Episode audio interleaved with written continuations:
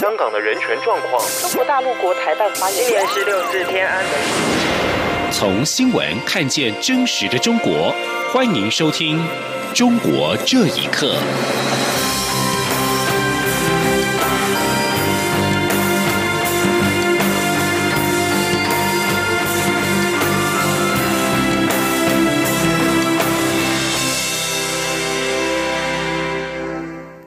各位好，欢迎收听《中国这一刻》。香港网民在今天早上发起三罢以及阻塞交通的行动，部分的地区曾经有人堵路，而港铁部分的路轨也曾经有杂物，但是对交通没有重大影响。而多区有防暴的警员戒备以及截查兔人。有学者分析，在今天早上行动期间，市面的气氛比较平静，相信是因为区议会选举的效应。市民等待政府有具体的回应，但是相信累积的民怨仍未解决。而从六月九号游行起算，香港反送中运动到现在已经接半年。港媒报道指出，警方半年来已经拘捕了将近六千人，超过三分之一是学生，比例在开学之后是明显的成长。另外，警方已经发射一万六千枚的催泪弹，各类弹种共有四万枚。同时，媒体引述一名。监警会的成员形容，警方真的疯了。又说，警方使用催泪弹的规模跟数量，如同是军事行动。而香港警方行动部高级警司汪威训则是表示，他不回应有关于军事行动的评论。一向打压维权律师的中国官方，在九号在广州举办首届的世界律师大会，全球共有八百名的司法界以及政府人士参与。反而，中国大陆大部分的律师都不获准出席。广州律协更要求当地的律师不准发表有关于香港问题等言论。有律师对于会议发起备革行动，并且呼吁不要参加会议。请听以下的报道：首届世界律师大会九号、十号在广州举行，主题是科技进步与法律服务。根据中国司法部指出，这场大会的目的之一是有利于更好的宣传展示中国法治建设和律师事业发展取得的历史性成就。此外，大会上也将成立“一带一路”律师联盟，强调中国律师涉外法律服务。据中国司法部的网页显示，这个大会共有五十七个国家，大约八百名司法界及政府官员等代表出席，其中四百名是境外人士，包括新加坡及俄罗斯等司法界人士。虽然这个会议有多个国家的司法界人士出席，但中国很多维权律师却不获准参与这个大会。广州市律师协会甚至召集了全市律师事务所的负责人，传达了要求律师不许发表包括在香港问题上的言论，以及不得发表与党不同的意见等五点指示。如有人违反规定，律师事务所及律师将会受到惩罚。不少律师对此表达不满。有律师对会议发起杯葛行动，呼吁其他律师不要参加会议。广州律师隋木青表示，他也收到当局的警告，不要在世界律师大会举行期间发表不利政府的言论。隋木青说：“据我所知呢，是不允许职业律师这个。”批评甚至谈论这个世界律师大会都是不允许的，像我这样的都有警告，不允许谈论这个世界律师大会。呃，一个是香港问题，一个是这这个这个世界律师大会。这种律师协会，它也不过是一个司法行政机关的一个附属机构，它都属于官方挑选的人。其实他们也事实上不能代表这么多律师。仅仅是一个官方机构呃搞的一个活动，借着世界律师大会的名义而已。受害维权律师的家属也对与会者喊话：被控煽动颠覆国家政权罪的律师余文生已被关押近两年。他的妻子徐燕就向世界律师大会发表公开信，要求他们在大会上向中国当局提出立即释放余文生。许燕说：“请他方能够安排时间，就是与我能见面。”了解一下人权律师余文生情况，包括嗯他法律权利被剥夺的情况，包括我作为他的妻子，嗯为他维权所遭到的一些法律权利被剥夺的情况。第二点呢，我就是请求他们嗯在参会期间能够明确的提出余文生律师这个案件，希望他们在大会上要求中国的司法机关。能够立即停止违法的超期羁押，然后依法立即作出判决。二零一八年一月十八号，在中共十九届二中全会开幕当天，余文生发表修宪建议书，建议国家主席由差额选举产生，取消军委主席及军委制度等。第二天，他就被北京市石景山区警方带走，后被当局以煽动颠覆国家政权罪关押后，一直没有宣判。央广新闻整理报道。七零九事件的维权律师江天勇虽然已经是出狱了，但是他在老家居住仍被严密的监控。而同案律师王全章的妻子李文祖等人在日前前往河南，成功的探望了江天勇。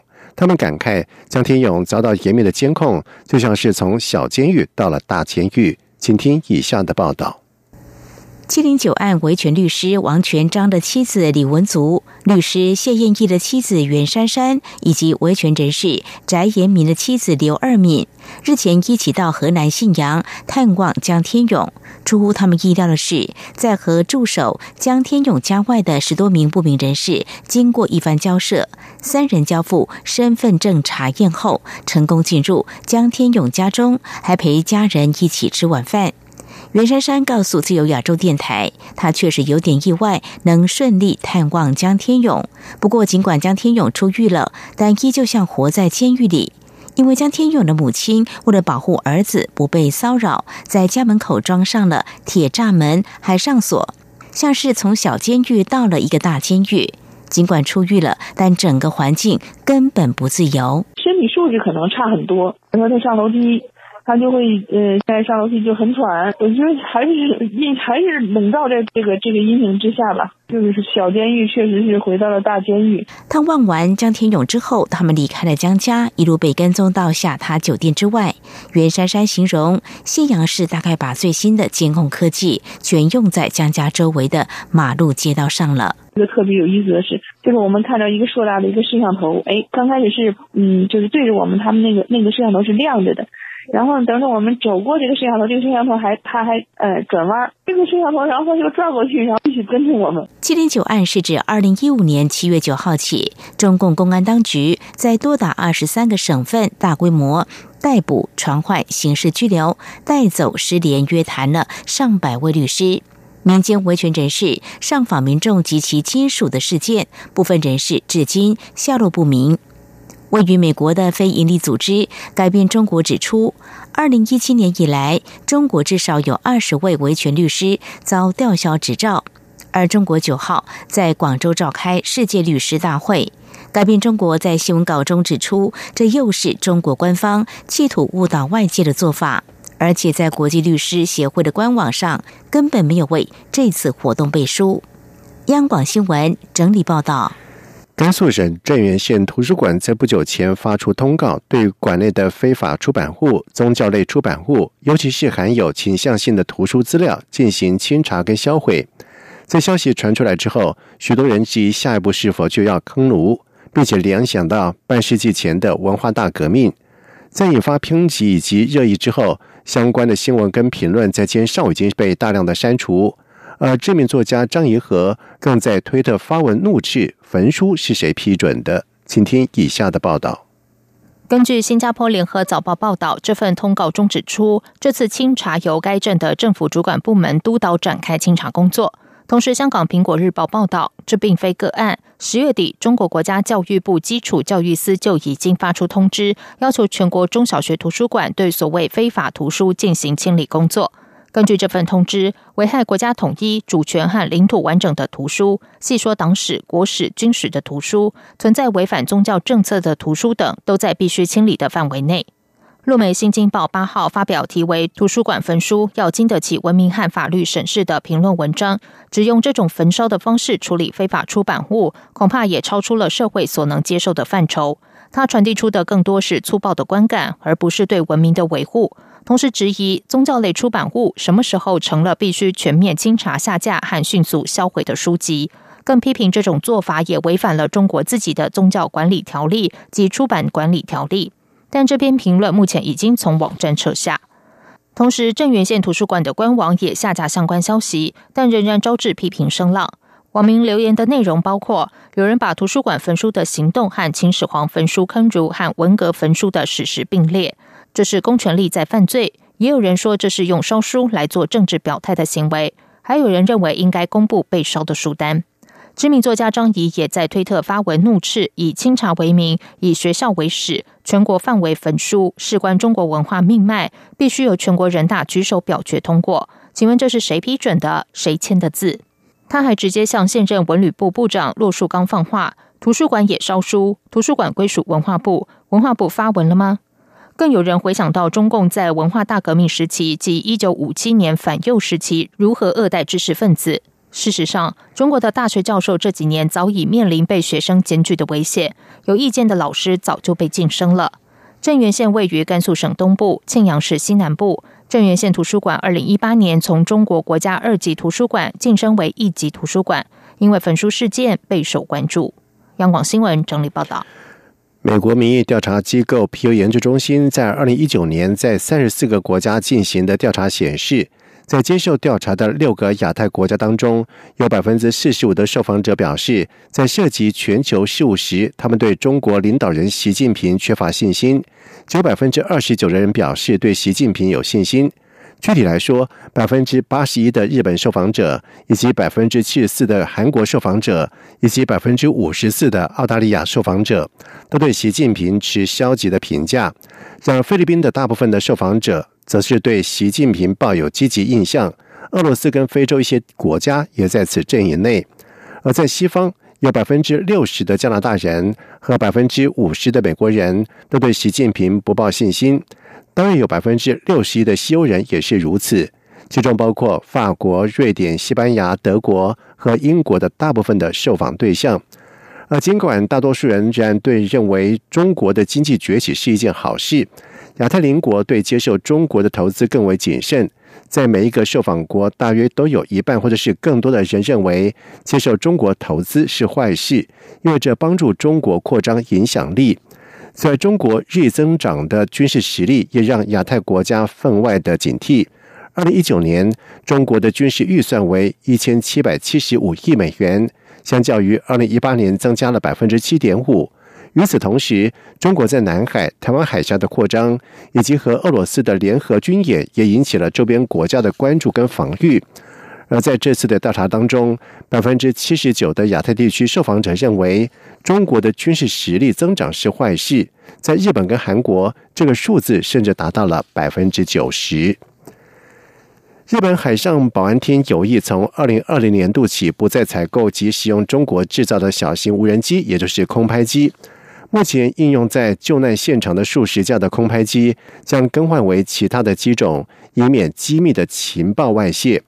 日本经济新闻报道指出，这是日本政府继华为产品之后，再次决定实际的排除中国的制品。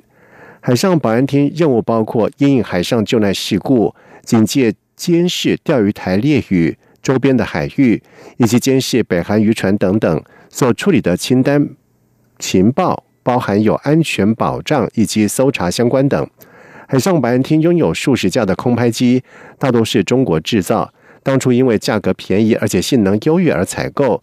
目前预定在二零二零年度的预算当中新增采购预算，更换成为其他国家的产品。有关中国厂商制造的空拍机，美国国防部原则上是禁止采购跟使用全球空拍机龙头大疆创新的制品。美国官方说。很多情报会从空拍机回传给中国，所以不能够使用。中国科学家近年在实验当中培育出猪猴混合体，但是这两只全球首见的混种的动物出生一个礼拜之后就死亡。而这项研究目标是希望未来不需要从人身上移植器官，而能够在猪身上培育出急用型的人体器官。不过消息一出，立刻掀起了道德争议。新岛日报报道，这项研究在北京的干细胞与生殖生物家国家重点实验室内进行。这家研究单位的一组研究人员透过在猪胚胎当中添加灵长类动物细胞，首次创造了猪猴混合体。报道表示，这项研究的目的是努力提高在猪身上培育器官的能力，期盼未来不需要从人体身上移植器官，而能够在猪身上培育急用型的人体器官。不过，在消息曝光之后，各方认为诸侯混合体研究在道德伦理上令人震惊。以上这节中国这一刻，谢谢收听，这里是中央广播电台